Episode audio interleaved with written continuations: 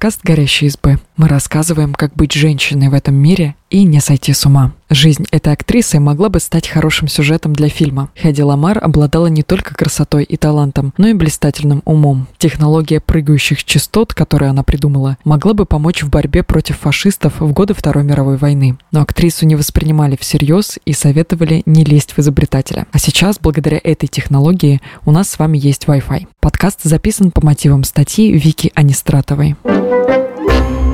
Сороковые. Поцелуй за 25 тысяч долларов. 17 сентября 1940 года Хэдди Ламар услышала по радио, что немецкие войска потопили эвакуационный корабль. Погибли более 200 человек, 77 из них были дети. Тогда известная голливудская актриса захотела помочь союзным войскам в борьбе с фашизмом. К тому времени Ламар уже добилась успеха в актерской карьере. На ее счету на тот момент было 10 фильмов, а на киноэкране за ней прочно закрепилась амплуа гламурной соблазнительницы экзотического происхождения. У себя дома актриса часто занималась изобретательством, несмотря на отсутствие профильного образования. Она придумала улучшенный светофор и таблетку, которая растворялась в воде для создания газировки. Впрочем, последний эксперимент оказался неудачным. На вкус вода получалась как препарат алкозельцер.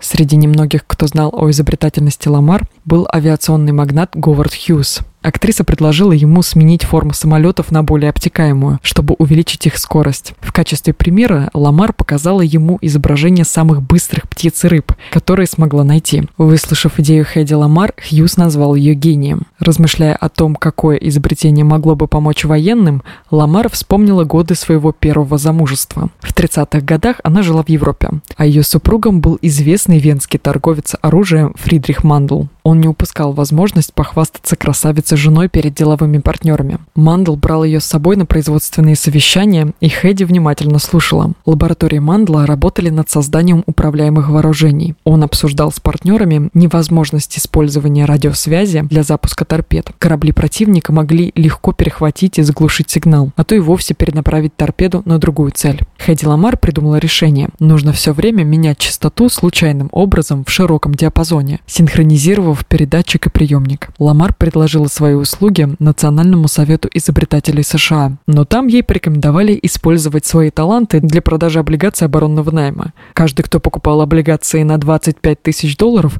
получал поцелуй Хэдди Ламар. Желающих было немало, и благодаря актрисе удалось собрать 7 миллионов долларов.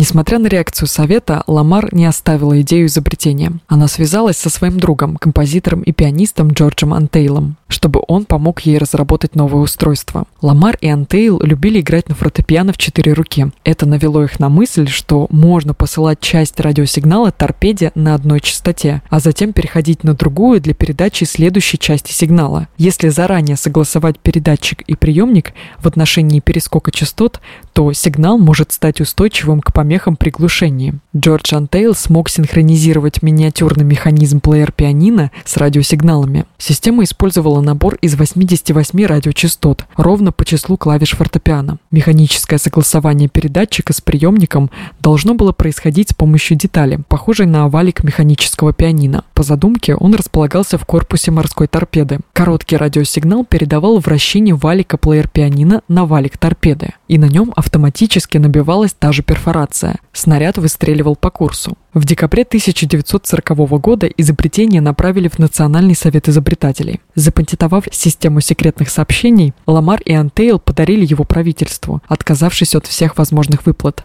Но руководство военно-морских сил США скептически отнеслось к изобретению. Патент засекретили и вспомнили о нем уже после Второй мировой войны.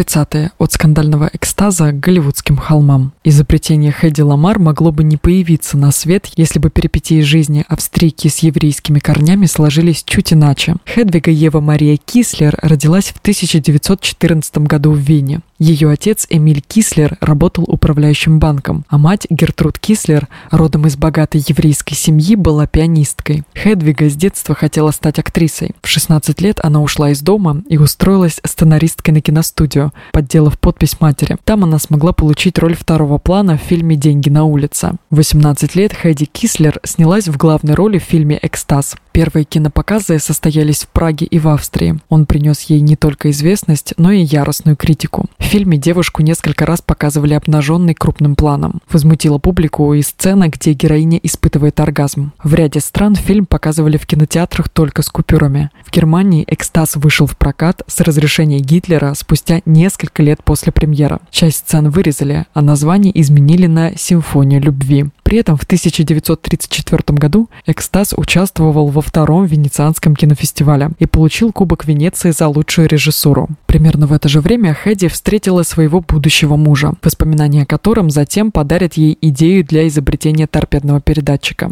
Она сыграла главную роль в пьесе об австрийской императрице Элизабет. Критики хвалили спектакль, а поклонники присылали розы в гримерку актрисы и пытались лично встретиться с ней. Фридрих Мандл тогда оказался особенно настойчивым. Мандла считали одним из самых богатых людей Австрии. Отчасти поэтому Хеди приняла его ухаживание. Ее родители, оба евреи, были против их брака, так как Мандл часто встречался с итальянским фашистским лидером Бенито Муссолини, а после и с германским фюрером Адольфом Гитлером. Но, несмотря на протесты родителей, девушка вышла замуж за Мандла.